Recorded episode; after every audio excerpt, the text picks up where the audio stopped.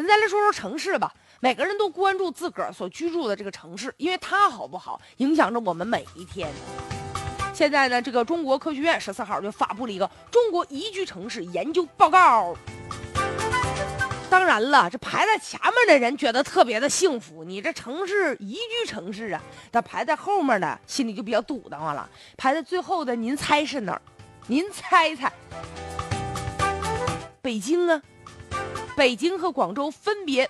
位列倒数第一和第二，北京一提到北京，现在堵车、雾霾、房价高，这都已经成为了这个北京宜居城市建设当中最大的一个短板了。但是整体来看，咱们现在城市的这个居住指标啊，其实整体来说不高。但是在这种不高的情况下，哪儿最适合咱们住呢？哪儿最好呢？环境，青岛，哎，排在了第一位了。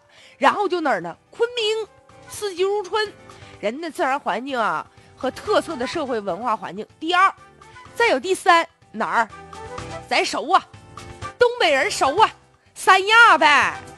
耶，这一到过年那前后的时候，那多少东北人上三亚去呢？哈，确实，就这个排名呢，也能感受到，就居住在当地的居民他们这个幸福感。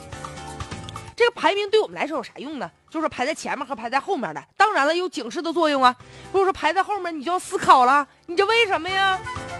而且呢，就对于一些小的城市来说，哈，确实也是希望大家能够吸引资源，然后平衡这种城市资源的不均衡。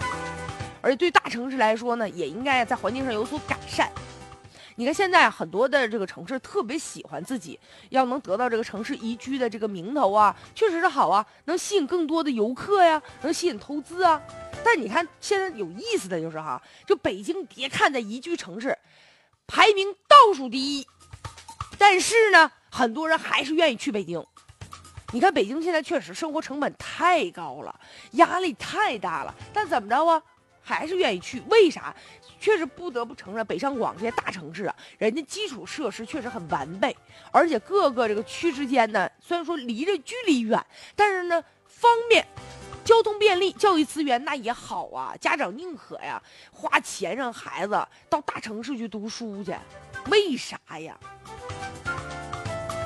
所以我们真的希望，就这些大的城市，一方面在基础设施完善的同时，他们能在。这个软件上，在环境上能够进一步提升，那无论什么样的城市，选择自己想要的生活才是根本的。